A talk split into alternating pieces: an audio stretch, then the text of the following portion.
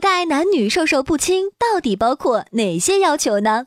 男女授受不亲这句话的起源很早，《孟子离楼上》当中就说：“男女授受不亲，礼也。”授受就是给予和接受的意思。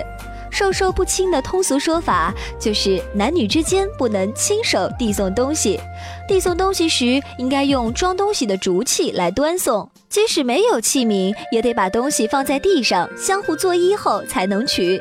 那么，男女之间什么样的行为才算符合礼的要求呢？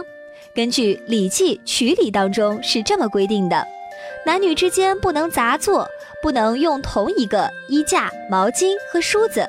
叔嫂之间不能随便搭话，庶母不能给洗衣服，男女内外有别，连谈话的内容都要被门槛分开，甚至出嫁的返家的兄妹之间也不能一起坐着吃饭。